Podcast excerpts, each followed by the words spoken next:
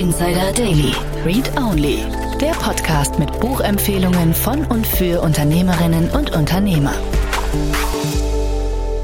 Hallo und herzlich willkommen zu Startup Insider Read Only. Ganz schön, dass du wieder dabei bist. Ich bin Annalena Kümpel und ich spreche für dieses Format mit Autorinnen und Autoren von Businessbüchern. Heute habe ich mit Professor Dr. Johanna Barth gesprochen. Ihr Buch heißt Hybrid Work, wie Führungskräfte ihre Arbeitsorganisation für die Zukunft transformieren. Und als ich den Buchtitel gelesen habe, während ich mich vorbereitet habe, dachte ich schon, okay, schon wieder das Thema Hybrid Work. Darüber haben wir doch jetzt wirklich genug gehört. Gibt es dazu wirklich noch was zu sagen? Und ähm, ja, gibt es. Erstens äh, hat es sehr geholfen, in das Buch reingelesen und das Gespräch mit Johanna war fantastisch. Johanna geht sehr tief. Sie hat Zahlen und sie hat unglaublich viele Forschungsergebnisse dazu, wie es Menschen in verschiedenen Arbeitsmodellen wirklich geht, was sie wollen, was funktioniert und so weiter. Wir sprechen darüber, was hybrides Arbeiten eigentlich bedeutet und das ist mehr als nur flexibel zwischen Homeoffice und Büro zu arbeiten und es betrifft auch mehr als nur den Ort, an dem ich arbeite. Ich wollte von ihr wissen, ob hybrides Arbeiten für Unternehmen teurer oder günstiger ist und wie gutes Führen in hybriden Organisationen geht, wie man gute Regelungen für hybrides Arbeiten findet und warum es vielleicht sogar okay ist, nicht immer alle Mitarbeitenden zufriedenzustellen. Es war ein fantastisches Interview.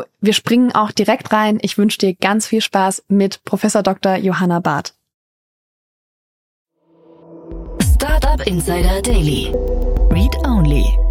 Hallo Johanna, schön, dass du da bist. Wie geht's dir? Hallo Annalena, mir geht's prima, vielen Dank. Dir geht's prima, fantastisch. Wir sprechen über dein Buch Hybrid Work, wie Führungskräfte ihre Arbeitsorganisation für die Zukunft transformieren. Und ähm, jetzt sind wir mal ehrlich, es gibt ganz viele Bücher über Hybrid Work. Das hat ja Corona auch nochmal angeschoben. Warum hast du gedacht, ich schreibe trotzdem noch eins? Mir ist es ganz wichtig, das Thema ähm, aus einer richtigen 360-Grad-Perspektive zu betrachten. Das heißt, ähm, du hast völlig recht, ganz viele Leute haben sich mit einzelnen Komponenten von dem Thema sehr intensiv beschäftigt, also beispielsweise Führung in hybriden Arbeitsmodellen ähm, oder auch das ganze Thema, wie organisiere ich mich im Homeoffice. Mhm. Ähm, das sind sicherlich Themen, ähm, ja, wo es schon sehr viel dazu gibt. Ähm, aber ich glaube, wir sind mittlerweile alle so ein Stück weit an dem Punkt angelangt, dass wir verstehen, dass dieses hybride Arbeiten einfach ein wahnsinnig komplexes System ist, wo ganz viele Bausteine zusammenkommen müssen, damit es richtig gut funktioniert. Und das Buch ist so ein Stück weit ähm, den, der Versuch, zum einen über die ganzen Bausteine mal den Schirm zu spannen. Ähm, und das zweite ganz wichtige Thema ist, ähm, hybrides Arbeiten ist für mich jetzt nicht nur so eine Nachwehe von Corona und dann irgendwann mhm. haben wir Büroleute das irgendwann mal geschnallt, ja, an welchen Tagen wir im Homeoffice arbeiten können und an welchen Tagen im Büro. Das ist für mich tatsächlich eine kleine Frage. Die große Frage ist für mich tatsächlich, was ist denn die Zukunft der Arbeitswelt? Und da haben wir in dem Buch auch einige Versuche unternommen, mal so einen Blick in die Zukunft zu wagen und zu schauen, was kommt denn da alles noch ähm, auf uns zu und wie können wir damit dann auch umgehen. Ja, dann greife ich mal eine Frage vor, die eigentlich ein Stück weiter hinten in meiner Frageliste steht. Ist Hybrid Work denn die Zukunft? Oder meinst du, wir kommen jetzt doch wieder zurück zu viel im Büro sein, wie manche Firmen das ja schon machen? Auf jeden Fall ist Hybrid Work ähm, die Zukunft. Ähm, und man darf Hybrid Work, wie gesagt, auch nicht limitieren auf die Definition Büro plus Homeoffice, sondern mhm. Hybrid Work ist für mich zumindest mal die, ähm, äh, die, äh, die Kombination aus Büro plus Homeoffice plus X. Und X kann stehen für viele dritte Orte. Ähm, also das können sein Coworking Spaces, das kann sein, dass mhm. ich temporär bei meinen Kunden arbeite, weil ähm, ich mit denen viel enger zusammenarbeiten muss und ich deshalb mich in deren Organisation integriere. Ähm, das kann sein, dass ich viel mehr bei meinen Lieferanten arbeite, weil es vielleicht notwendig ist, mich in deren Organisation tiefer zu integrieren. Das heißt, für mich ist das Spektrum definitiv nicht nur limitiert auf das Thema Homeoffice, sondern wirklich auch dieses Thema dritte Orte, weitere Orte darüber hinaus. Ähm, das ist so das eine. Und das zweite ist dann natürlich auch das Thema ähm, Hybrid, heißt ja aus mehreren Bausteinen zusammengesetzt. Und das ist für mich jetzt nicht nur der Ort, sondern das ist zum Beispiel auch die Zeit. Das ist aber auch so Sachen wie ähm, äh, White Color und Blue Color. Also wie können wir zwischen mhm. den Bürobereichen, die ja sehr stark digitalisiert werden, die sehr stark orts- und zeitunabhängiger werden und den Frontline-Bereichen auch besser zusammenarbeiten. Also wie arbeiten die Komponenten zusammen? Dann das Thema Realität, Virtual Reality, Augmented Reality. Also was passiert eigentlich in einer physischen Realität? Was passiert vielleicht in irgendwelchen, ich sag mal, anderen Realitäten? Mhm. Ähm, und das dritte Thema ist für mich das Thema menschliche Intelligenz und künstliche Intelligenz. Ähm, das heißt, wie können wir da hybrid äh, geschickt arbeiten, dass wir mhm. künstliche Intelligenz mit menschlicher Intelligenz kombinieren. Ähm, okay. Und das heißt, einmal alles. Großer Schirm, und, ja. ähm, und, und bitte nicht nur das Thema örtliche Zusammenarbeit da irgendwie drunter subsumieren. Ja, das ähm, macht ja auch das ganze Thema ein bisschen größer. Ich meine, das Buch ist ja auch ne, umfangreich, wenn man allein ins Inhaltsverzeichnis guckt. Bevor wir da jetzt einmal reinschauen, wer bist du denn, dass du dich entschieden hast, ein Buch über Hybrid Work zu schreiben? Dafür muss man ja ein bisschen Ahnung haben von. Also, herzlichen Dank für die Vorschusslorbeeren. Ähm, ich komme selbst tatsächlich äh, mitten aus dem Unternehmen, mitten aus dem Großkonzern, ähm, habe fünf Jahre in der Beratung gearbeitet, ähm, dann acht Jahre ähm, in, in, einem großen Automobilkonzern gearbeitet und ähm, bin dann in die Professur gewechselt. Ähm, heißt, ich kenne beide Welten ein Stück weit. Ähm, auf der einen Seite, wie ist es denn als Manager, Managerin in einem Konzern, ähm, ein, ein, großes Team zu leiten. Mein Team war auch sehr verstreut. Heute würde man sagen, wir haben hybrid gearbeitet. Ähm, damals hatten wir einfach viel Reisetätigkeit, saßen an verschiedenen Standorten verteilt. Ähm, und, ähm, und das heißt, ich habe damals im Grunde schon ein, eine hybride Abteilung gehabt. Ähm, und ähm, dann bin ich in die, auf die Forschungsseite gewechselt und das Thema, was mich von Anfang an in meiner Forschungstätigkeit bewegt hat, ist halt einfach, was passiert in der Welt, was sind gesellschaftliche Trends, die wir einfach sehen und wie verändert das eben dann auch die Arbeit, wie wir in Unternehmen arbeiten. Ähm, und ähm, und das, das sind so, ist so die globale Sphäre, in der ich, seit ich ähm, an der Hochschule bin, auch forsche und äh, lehre und äh, richtig Bock habe, mich zu beschäftigen damit. Wer soll dein Buch denn lesen? Idealerweise würde ich mich wahnsinnig freuen, ähm, wenn auch möglichst viele Führungskräfte und Geschäftsführerinnen ähm, beziehungsweise auch Vorstände, Vorständinnen dieses Buch lesen, die vielleicht gar nicht so nah am Personalthema dran sind, ähm, weil ich einfach glaube, dass die Herausforderungen, die die Arbeitswelt der Zukunft bringt, ähm, so groß und so vielfältig sind,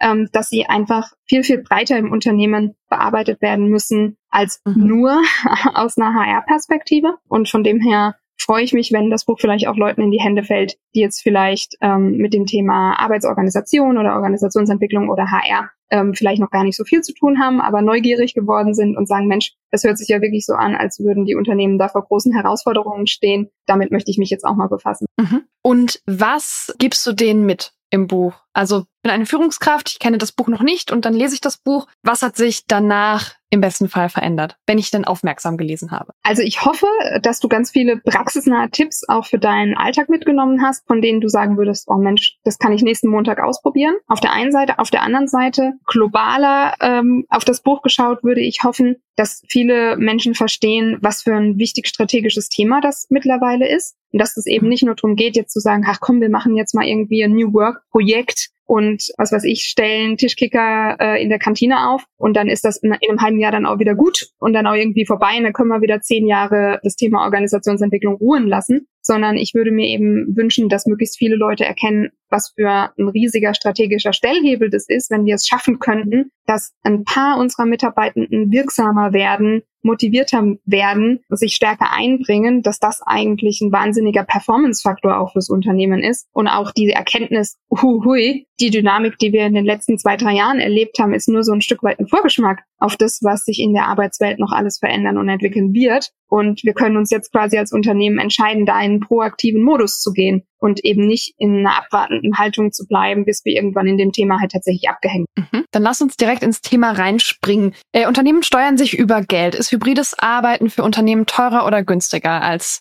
hauptsächlich im Büro? Ich persönlich würde sagen günstiger. Ähm, mhm. Man darf das natürlich nicht nur an, an der Infrastruktur festmachen, weil, klar, kurz gesprungen gedacht, kannst du sicherlich oft Infrastruktur reduzieren, wenn Menschen mehr an anderen Orten arbeiten. Mhm. Gleichzeitig musst du das Geld aber meiner Meinung nach ganz, ganz dringend wieder reinvestieren in andere Maßnahmen. Also zum Beispiel ganz banal Führungskräftetrainings, die, de, den Führungskräften eben helfen, dann in so einem neuen Setup auch richtig gut zu führen. Auch Mitarbeitende haben hier noch wahnsinnigen Schulungsbedarf und natürlich sind der Fantasie keine Grenzen gesetzt, äh, was für Maßnahmen wir alle ausrollen können. Die Büroflächen, die wir behalten, wollen wir dann vielleicht auch speziell auf das hybride Arbeiten ausrichten. Ja, wir sehen beispielsweise, dass wir gar nicht mehr die riesigen Großraumbüros mit Reihen und Reihen und Reihen Tischen brauchen, weil die Arbeiten, die wir früher in einem Großraumbüro gemacht haben, machen wir eigentlich mittlerweile zu Hause. Was mhm. wir mittlerweile im Büro machen, ist sehr interaktive ähm, Arbeit. Also wir brauchen eher attraktive Meetingräume, attraktive Begegnungszonen, ähm, solche Dinge oder eben richtige Stillarbeitsräume. Aber ein Großraumbüro ist auch kein richtiger Stillarbeitsraum, ja. Also wir könnten da keinen Podcast aufnehmen, ja.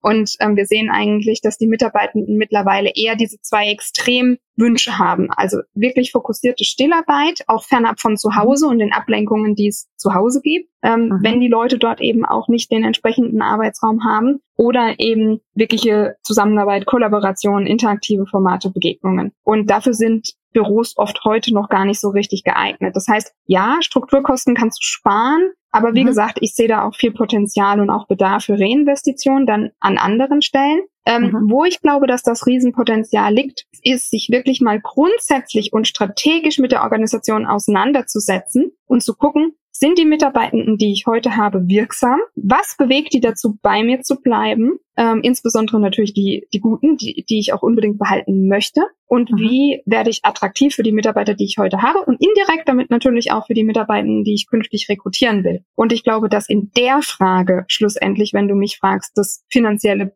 Potenzial drinsteckt, zu sagen, äh, hey, wenn wir, ich meine, wir kennen den Gallup Engagement Index, was so der größte Motivationsmesser ist in Langzeitstudie und sehen da, dass wir da in Deutschland unterdurchschnittlich abschneiden, dass im Grunde sehr, sehr viele Mitarbeiter sagen, ich mache da mal 9 to 5, ich mache da auch irgendwo einen okay guten Job, aber ich mhm. hänge mich da garantiert nicht rein. Das ist nicht, mhm. die Firma ist nicht für mich der Bereich in meinem Unternehmen, wo ich mir, also wo ich mich über die Maßen engagiere. Und, und wenn wir nur 10 Prozent von den Leuten aus dieser Haltung wieder und ich sage hier bewusst wieder, weil ich glaube, dass ganz viele Menschen eigentlich leistungsbereit sind und mit Riesenmotivation starten. Ähm, wenn wir die wieder in diese Motivation bringen könnten, das ist für mich im Grunde die riesen Performance-Steigerung und auch die, der finanzielle Vorteil. Oder wenn wir nur zwei, drei Kündigungen in einem Team vermeiden könnten, die uns dann wieder riesige Kosten machen auf, auf der Neubesetzungsebene. Das ist für mich eigentlich das Thema, wo für mich nachher Einsparpotenzial ist, beziehungsweise Performance-Steigerungspotenzial ist. Das Klingt jetzt aber nicht, als ob die Leute dann bleiben oder sich mehr engagieren, weil sie dann halt eben an zwei, drei bis sieben verschiedenen Orten arbeiten können oder ne, zum Beispiel mit KI gemeinsam arbeiten können, sondern weil äh, dahinter ein recht tiefgreifendes Projekt steht, nämlich ein Kulturwandel. So ist es. Ich glaube, hybrides Arbeiten ist auf viele Firmen so ein bisschen draufgeklatscht. Dann wird's besser oder schlechter oder es bleibt irgendwie wie es ist und pendelt sich halt ein. Und ich verstehe dich richtig, dass du sagst, na ja, können wir schon machen, aber geht doch bitte einen Schritt zurück. Und wenn ihr eh schon eure Arbeitsformen neu plant, ja, dann macht es doch bitte vernünftig. Besser hätte ich es nicht zusammenfassen können, Annalena. Ja, ist klar.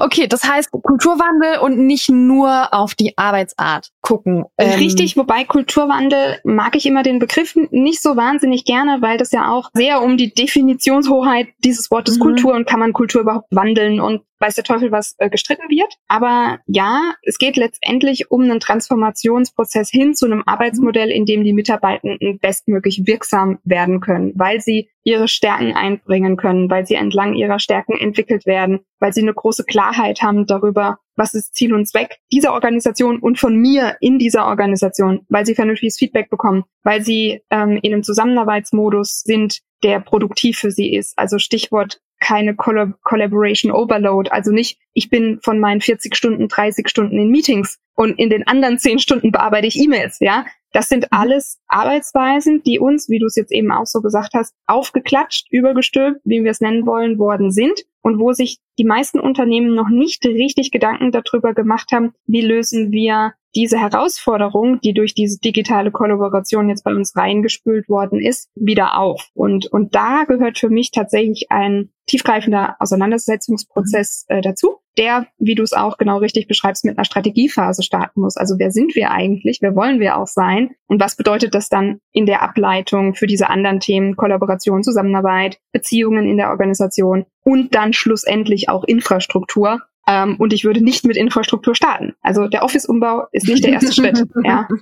Glaubst du, dass große Organisationen, die schon lange in ganz anderen Strukturen arbeiten, das hinkriegen? Oder müssen die eigentlich zumachen und halt irgendwie neu bauen? Nee, also grundsätzlich ist es wiederum das Schöne an, an diesem Thema, dass man schon mit relativ einfachen, teilweise kostenlosen teilweise sehr kostengünstigen Maßnahmen schon wahnsinnig viel erreichen kann, wenn man bereit ist, in einen ehrlichen Auseinandersetzungsprozess zu gehen. Also da, also der, der Change-Wille und auch die Offenheit und die Bereitschaft und auch die Haltung, mhm. das ist, glaube ich, tatsächlich eher die Herausforderung, die eben zu haben, als dann schlussendlich die Operationalisierung. Ja, das ist oft mhm. relativ simpel und oft mhm. auch überraschend, wie schon gesagt, ja, kostengünstig oder mit ein bisschen Kreativität und Wille ähm, eben auch äh, relativ leicht umzusetzen. Wo ich tatsächlich eher die Frage stelle, ist, schaffen wir das in so eine Haltung eben reinzukommen, dass wir wirklich mhm. sagen, Mensch, wir wollen das Thema Zusammenarbeit, Arbeit konsequent neu denken. Ähm, ich gebe einfach mal ein Beispiel. Ich hatte in der Schulung eine Führungskraft, die dann nach der Hälfte der Schulung, äh, oder es ging halt um das Thema Fokus und wie können wir ähm, uns wieder fokussieren und konzeptionell äh, an Themen arbeiten. Und ich habe dann das Beispiel gegeben, dass man ja zum Beispiel eine, eine Fokuszeit einrichten kann fürs Team, wo man sagt, okay, donnerstags morgens von neun bis elf arbeiten wir einfach alle mal zwei Stunden fokussiert an einem bestimmten Thema. Und man muss noch dazu sagen, das war jetzt keine, also es war keine Organisation, wo Zeitkritikalität in irgendeiner Form geboten gewesen wäre. Also wir haben keinen OP hier gemanagt in der Neurochirurgie, ja. Und, und dann äh, stand diese Führungskraft auf und sagte, das lasse ich nicht zu, dass Sie hier meinen Mitarbeitenden sagen, dass sie keine E-Mails beantworten sollen, die sollen bitte arbeiten. Wo ich dann gesagt habe, wir sind uns kurz einig darüber, dass E-Mails beantworten nicht arbeiten ist, ja. Und ähm, und das zumindest nicht das einzige, was Arbeit ist. Richtig. Und, ähm, und äh, vor allem eben nicht die hochwertigste Arbeit, wo wir Leute brauchen, die hier irgendwie acht Jahre Ausbildung hinter sich gebracht haben. Und natürlich gehört dann irgendwo ein gewisses Ergebnis-Sharing und ein, ein, gewisser Teil von Arbeitsergebnissen und Austauschprozess sicherlich auch mit dazu. Aber wir müssen ja. doch zunächst mal dafür sorgen, dass die Menschen wieder Zeit und Raum dafür haben, fokussiert an ihren inhaltlichen Themen zu arbeiten. Und ähm, das sind, das ist einfach so eine kleine, so ein kleines Zeichen, äh, wo ich dann auch wieder gesehen habe, oh wow, ähm, klar, wenn du einen Chef hast, der sagt, wenn ich hier eine E-Mail schreibe und du die nicht innerhalb von fünf Minuten beantwortest, ähm, dann haben wir hier ein Problem. Ähm, dann, dann haben wir natürlich hier ein Mindset-Thema, ja.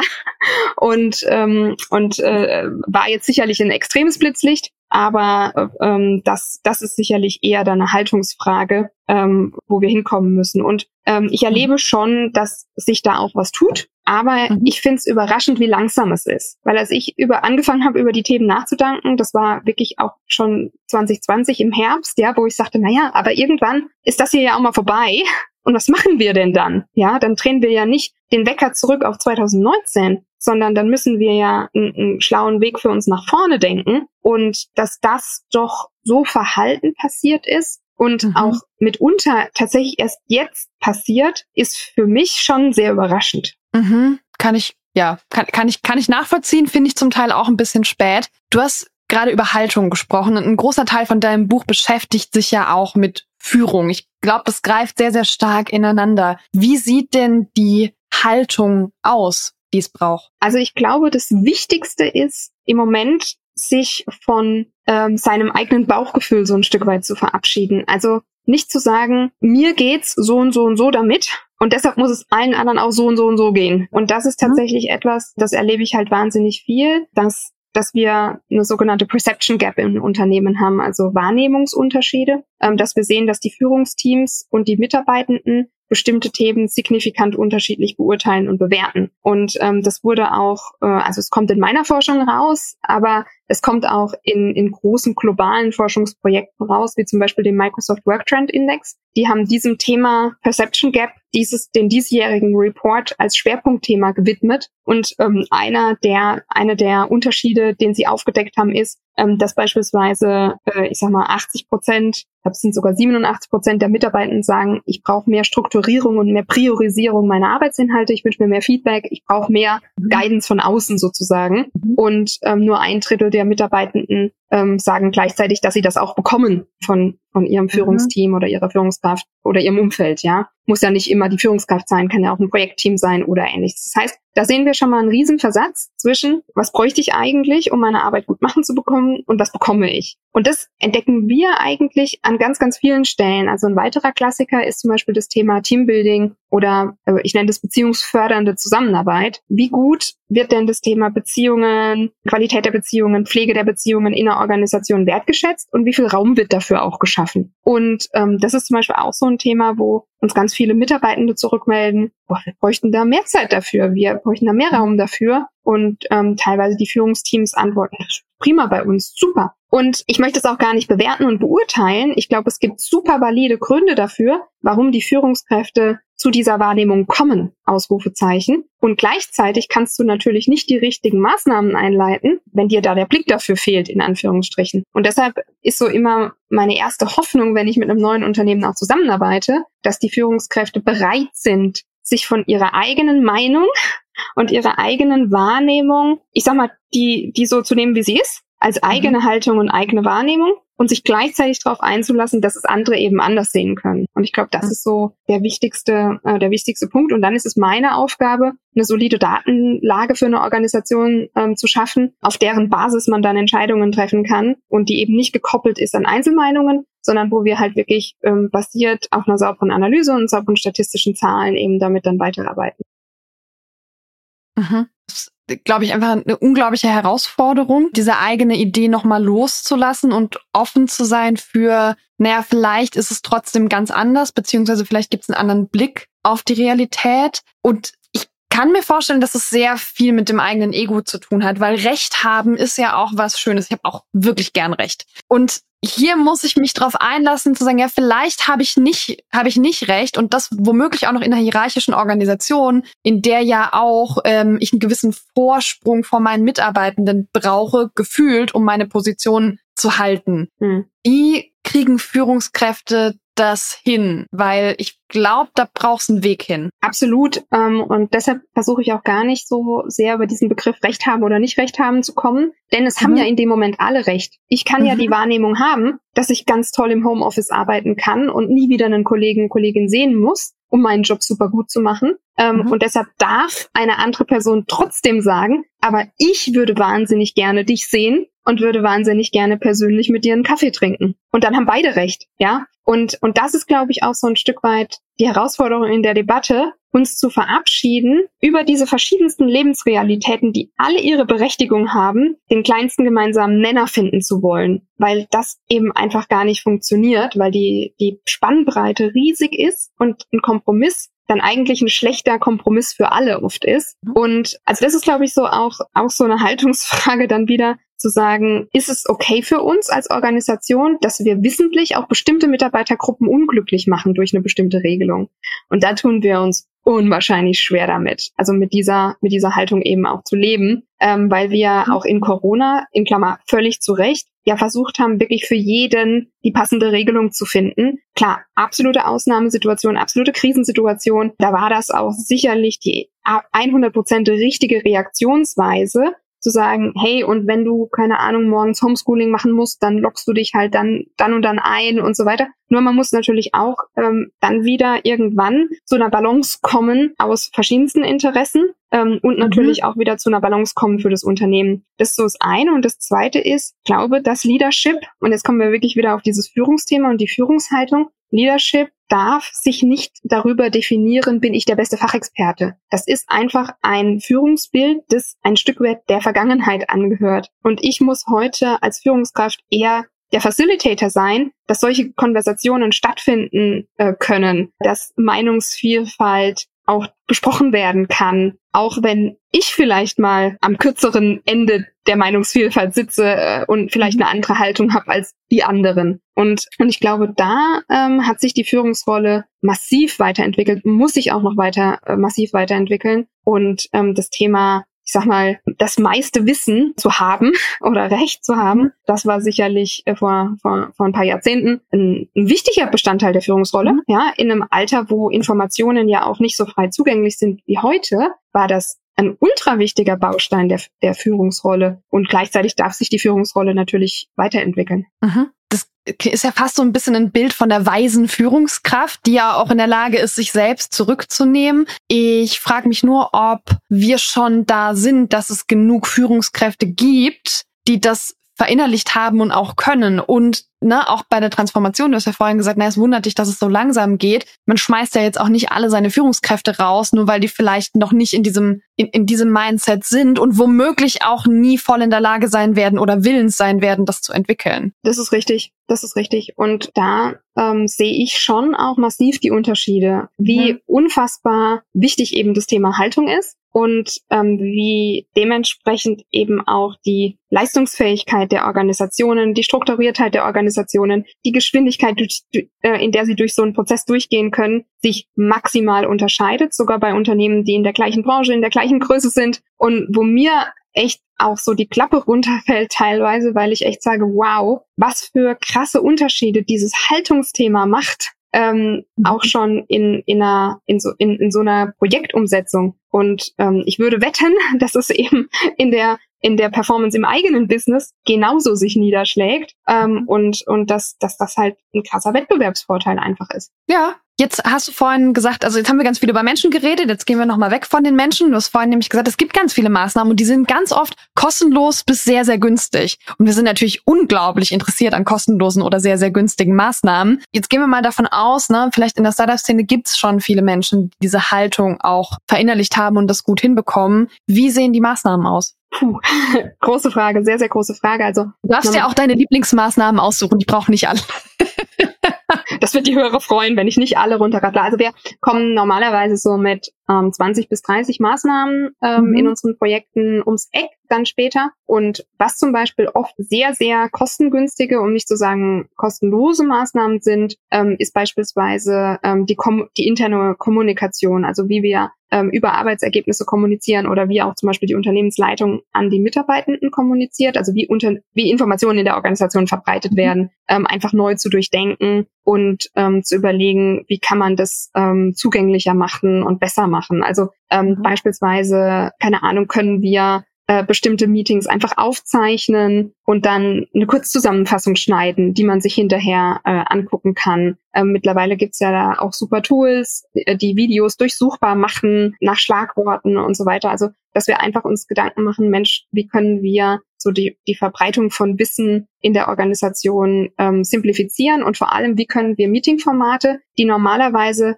hinterher verpuffen, ähm, langfristig auch noch weiter nutzen. Also beispielsweise, wenn wir keine Ahnung, ein, ein wichtiges ähm, All-Hands-Meeting machen, wo irgendwas, irgendeine strategische Richtung kommuniziert wird, ein Video mitschneiden und das dann wieder im Onboarding benutzen, damit neue Mitarbeitende, die vielleicht zwei Wochen nach diesem mhm. All-Hands anfangen, sich das halt auch einfach noch anschauen können. Und ich glaube, das ist zum Beispiel sowas, wo ich sagen würde, das ist nicht viel Aufwand, aber ähm, es hilft halt einfach massiv, dass eben so Effekte äh, aus, aus Zeit, die wir sowieso investieren müssen, ähm, dann nicht einfach verpuffen. Ähm, oder eben auch Sprechstundenformate, also wenn es irgendwelche kritischen Themen gibt, ähm, wo dann so eine Art FAQ irgendwo entstehen muss, ähm, dann Sprechstundenformate einrichten, damit die Leute, die das Wissen haben, nicht zum Bottleneck werden und auch nicht die ganze Zeit belahmert werden und unterbrochen werden in ihrer Arbeit, ähm, die Sprechstunden wiederum aufzeichnen, die Aufzeichnungen nach Schlagworten durchsuchbar machen und das Ganze dann wieder für die Einarbeitung nutzen. Also solche Formate finde ich ähm, super spannend. Ähm, und das, ähm, also das ist so ein Thema. Und das zweite Thema, wo ich sagen würde, ähm, kostenlos bis fast kostenlos, eignet sich eher für größere Unternehmen, ähm, ist das Thema, dass man Hybridkonzepte oder Arbeitsplatzkonzepte gar nicht so sehr nach Organisationsstrukturen macht, sondern nach Lebensphasen oder auch Arbeitspräferenzen, ja, weil es gibt im Grunde in jedem Unternehmen Leute, die wollen fünf Tage die Woche ins Büro gehen. Tatsächlich, mhm. es gibt sie, ja. Ähm, und wir sehen auch in anderen Zielgruppen, die gerne ins Büro gehen, weil es einfach belebt ist, weil es für sie soziale Bedeutung hat und ähm, es gut fürs Netzwerken ist und so weiter. Und, und diese Leute sind äh, oft ja nicht deshalb frustriert, weil sie ihren Kollegen das Homeoffice nicht gönnen oder die sagen, die müssen jetzt alle wegen mir reinkommen. Aber die sind trotzdem natürlich frustriert, weil für sie macht natürlich das Büro auch die Belebung aus, ja, weil in der Kaffeebar zu sitzen macht auch keinen Spaß, wenn da außer mir niemand ist. Und, und, und wenn ich jeden Tag allein zum Mittagessen gehen muss, habe ich halt auch nicht das Büroerlebnis, was ich mir eigentlich wünsche. Und deshalb äh, Konzepte zu entwickeln, diese Zielgruppen dann eher äh, zu bündeln Jetzt mal völlig unabhängig davon, ob die in derselben Organisationsarbeit äh, Einheit äh, sitzen oder nicht. Mhm. Ähm, das kann man sich zum Beispiel vorstellen, wie gesagt, für Mitarbeiter, die sagen, hey, ich will meinen festen Arbeitsplatz, ich will fünf Tage die Woche ins Büro kommen und ich will gerne mit anderen zusammensitzen, die auch viel da sind, damit ich mhm. eben meine sozialen Kontakte dort auch habe und meine Community. Ähm, auch spannend, das zum Beispiel für studentische Mitarbeitende, Auszubildende zu machen. Also zu sagen, hey, wenn du Werkstudent bist, wenn du Praktik bist, dann ist ja viel von dem Erleben im Unternehmen auch der soziale Kontakt. Und mhm. ähm, da dann für die ähm, studentischen Mitarbeiter äh, eine Zone einzurichten, ähm, wo man sagen kann, hey, total egal, ob dein Team an dem Tag da ist oder nicht, da kannst du immer hingehen und da triffst du die anderen Praktis und Werkstudenten und Diplomanten, Thesisschreiberlinge, whatever. Äh, und dann könnt ihr uns, äh, da könnt ihr dann nahtlos äh, danach euch zum Beachvolleyball verabreden. Und das, ähm, und das ist, ähm, und das ist eben dieses Thema Organisationseinheiten, gedanklich wegzugehen hin zu Zielgruppen ähm, mhm. finde ich eben auch ein wahnsinnig spannendes Konzept und wo, wo man eben auch einfach mehr die Lebensphase berücksichtigen kann, in der der Mensch halt in dem Moment ist. Ja, weil was soll jetzt die total gestresste berufstätige Mutter vier Tage die Woche ins Büro in Anführungsstrichen gezwungen werden, wo wir wissen, dass ihr jede Minute Pendelzeit wehtut, dass auch jede Minute Pendelzeit von ihrem Arbeits von ihrer Arbeitszeit weggehen wird, nur weil ähm, andere eben das Bedürfnis haben, in einem belebten Büro zu sitzen. Ja, mhm. also und für, zu dieser einen Lebensphase passt sicherlich das eine Modell besser und zu der anderen Lebensphase das andere Modell. Bitte das jetzt auch nicht immer pauschalisieren. Ja, gibt sicherlich auch Eltern, die sagen, ich bin Gott froh, wenn ich ins Büro gehen darf, ähm, weil das der einzige Ort ist, an dem ich mal Ruhe habe. Und gleichzeitig sehen wir halt, ähm, dass da unter, unterschiedliche Zielgruppen auch sehr unterschiedliche Bedürfnisse haben können und ähm, und wir die oft ja auch alle erfüllen können, wenn mhm. das Unternehmen eine gewisse Grundgröße hat und eine gewisse Grundinfrastruktur einfach vorhanden. Ja, ich höre da auch raus, dass es eigentlich, dass man da Menschen zusammenbringt, die sonst gar nicht zusammenarbeiten würden und das ist ja auch was, was in ganz vielen Unternehmen ein Thema ist. Wie kriegen wir denn unser Wissen gemanagt? Wie kriegen wir unsere Silos ja. aufgebrochen? Ja. Und das klingt ja nach der perfekten Lösung, um zumindest für eine gewisse Zielgruppe Silos aufzubrechen. Und am Ende sind irgendwie auch noch viele Leute glücklich dabei. 100%ig richtig. Wir sehen, dass das Thema crossfunktionale Kommunikation mhm. mit das größte Problem ist, dass wir uns durch hybrides Arbeiten eingehandelt haben.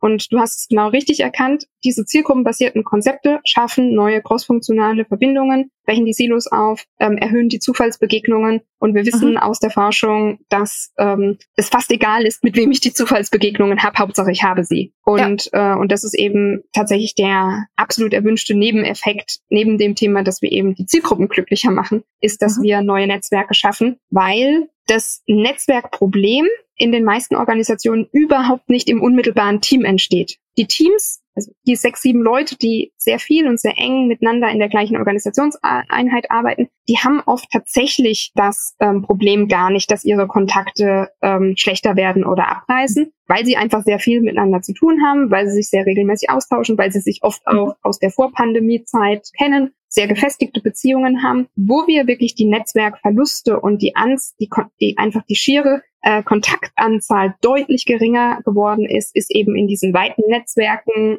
in den crossfunktionalen mhm. Vernetzungen. Und das ist eigentlich auch der Bereich, wo wir als Unternehmen deshalb den Augenmerk drauf legen müssen. Mhm. Und ähm, deshalb bin ich auch nicht, nicht so ein Fan, wenn Unternehmen sagen, ja, das muss dann jedes Team für sich irgendwie managen, weil die mhm. Teamebene mhm. gar nicht die Problemebene ist sondern die Problemebene ja. deutlich ähm, höher liegt. Ja, ich gebe da einen kurzen Hinweis auf ein anderes Podcast-Interview, das wir hier schon hatten. Wir haben nämlich äh, mal eine ganze Folge lang über äh, Serendipity gesprochen. Das passt da sehr gut rein. Wir verlinken euch dieses Interview nochmal in den Show Notes, wenn ihr da nochmal nachhören möchtet. Das Buch steht ähm, auch auf meiner Leseliste übrigens. Okay, alles klar. Du kannst dir einfach zuerst das Podcast-Interview anhören, dann kannst du auch nochmal rausfinden, ob du es wirklich lesen möchtest, weil hier lernt man ja die Autorinnen und Autoren immer kennen. Und äh, ich habe immer den Eindruck, wenn ich danach mal mit jemandem geredet habe, dann weiß ich auch noch ein bisschen besser, lohnt es sich, ein Buch zu schreiben, das aus diesem Kopf rauskommt, den ich da gerade kennengelernt habe. Mich interessiert so als letztes etwas größeres Thema noch, wie denn am Ende, wie man denn zu Regeln kommt. Du hast jetzt gerade gesagt, es ist gar keine so gute Idee,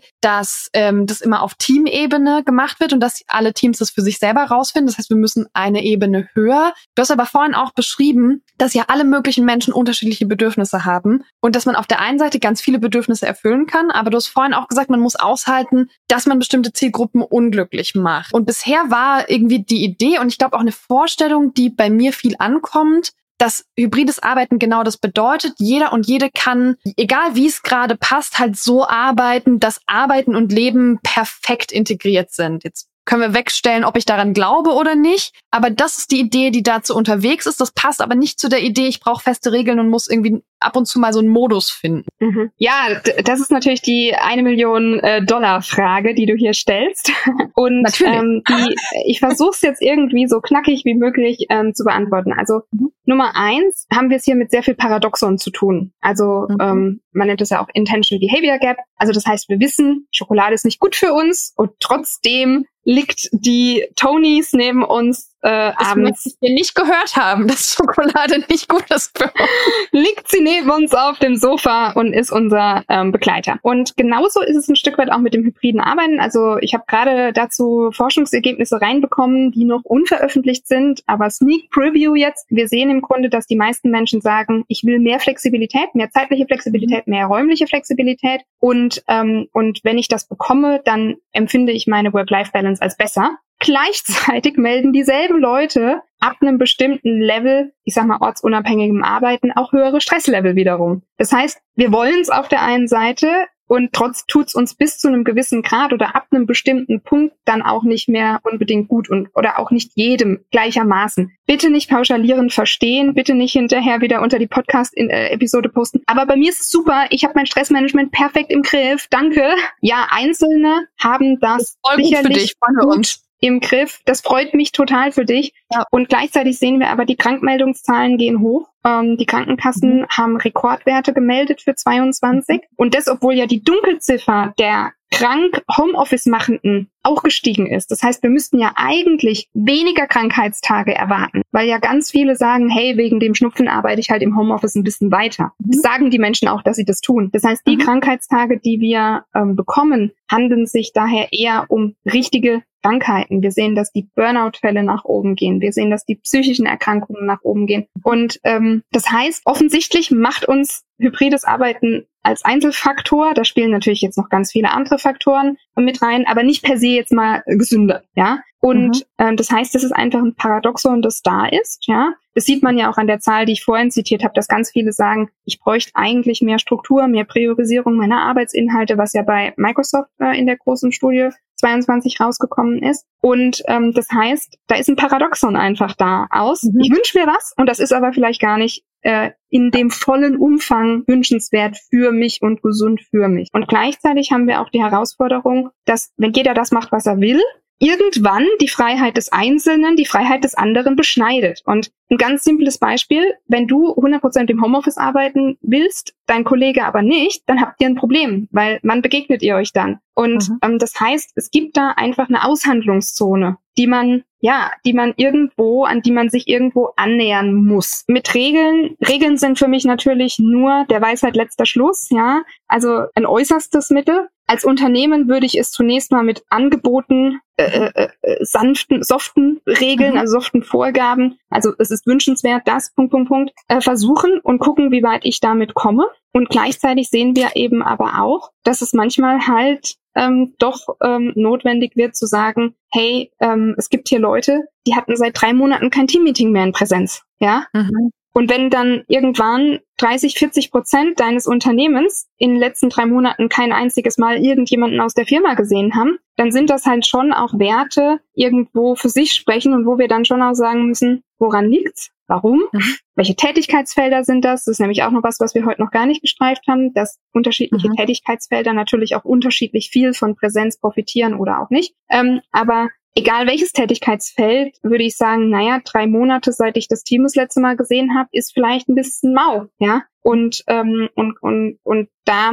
ähm, muss man dann natürlich mit viel Fingerspitzengefühl ähm, sich, sich an das Thema robben. Ähm, die gute Nachricht ist aber, und deshalb, wir starten, wir enden auf einer positiven Note. Wir sehen, dass im Großen und Ganzen die Menschen ein sehr gutes Gespür dafür haben, wann, wann sie von mehr Präsenz profitieren. Und mhm. wir sehen auch, dass im Großen und Ganzen statistisch betrachtet ähm, die Menschen sich auch danach richten. Also dass wir in keiner Weise das jetzt im Moment die Situation haben, dass da Einzelegoismen um jeden Preis äh, die Bedürfnisse von anderen übertrumpfen, ja. Und gleichzeitig kann es natürlich punktuell Einzelfälle geben. Ähm, und da muss ich hinterher sein. Das sind auch keine angenehmen Gespräche, ja. Ähm, mhm. und, ähm, und manchmal ist es auch so, dass sich ein nicht so gesundes Gleichgewicht in der Organisation eingependelt hat. Und dann ähm, halte ich Regeln schon für ein probates Mittel, ähm, um dagegen vorzugehen. Bei gleichzeitiger natürlich Verbesserung der ganzen anderen Themen, über die wir heute gesprochen haben, ja. Klar, wenn du in deinem Büro nachher keinen funktionalen Arbeitsplatz vorfindest, ja, natürlich hast mhm. du dann keinen Bock dahin zu gehen, ja. Ich denke, das ist selbstverständlich. Und ich habe auch gerade eine Studie äh, dazu laufen, inwieweit sich ähm,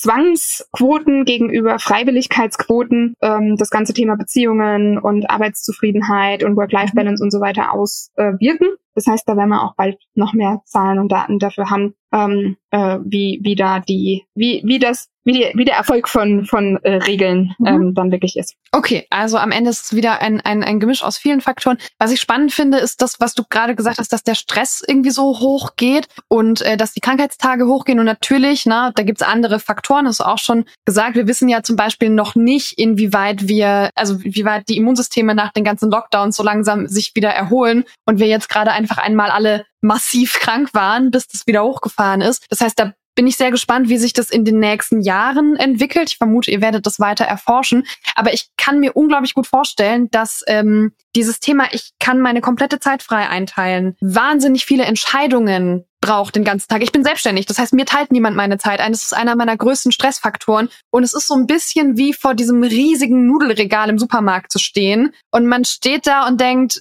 Leute, was zur Hölle bietet ihr mir alle an? Und ich, also am Ende kaufe ich doch immer die Fusilli, weil sonst drehe ich am Rad. Ne? Also es gibt eine begrenzte Anzahl an Nudelsorten, die ich persönlich handeln kann. Und ich glaube, so ist es mit Tageseinteilung halt auch. Und ja. wahrscheinlich ist das das ja. Phänomen, was du ja. da beobachtest, oder? Und ich finde es wunderbar, Annalena, dass du auch auf das Thema zeitliche Flexibilität jetzt abgehoben bist, mhm. ähm, weil auch ich hier beobachte, dass das Thema zeitliche Flexibilität fast noch mehr da zur Herausforderung wird als das Thema örtliche Flexibilität. Mhm. Ähm, trotzdem interessanterweise die meisten Unternehmen sich auf das Thema örtliche Flexibilität ähm, stürzen, wenn es auch um das mhm. Thema Regeln geht, ähm, sich aber keinerlei Gedanken dazu machen, ähm, ob das gesund für ihre Mitarbeiter ist, dass die mittlerweile statistisch betrachtet oft bis 23 Uhr vom Bildschirm hocken, am Wochenende sich mindestens, äh, was weiß ich, an einem Tag einloggen, ähm, mhm. etc äh, weil das sind natürlich auch alles, also ich bin jetzt kein äh, besonderer Fan der deutschen Arbeitsschutzgesetze und doch hat sowas wie äh, Pausenzeiten und Ruhezeiten mhm. ja durchaus grundsätzlich erstmal eine Berechtigung, weil der Körper einfach eine gewisse Zeit braucht, um nach Bildschirmzeiten runterzufahren, um in einen gesunden Schlaf zu kommen. Schlaf mittlerweile erforscht eigentlich das wichtigste Gesundheitsthema schlechthin. Und, und das sind halt schon alles auch so Zusammenhänge, wo ich sage, naja,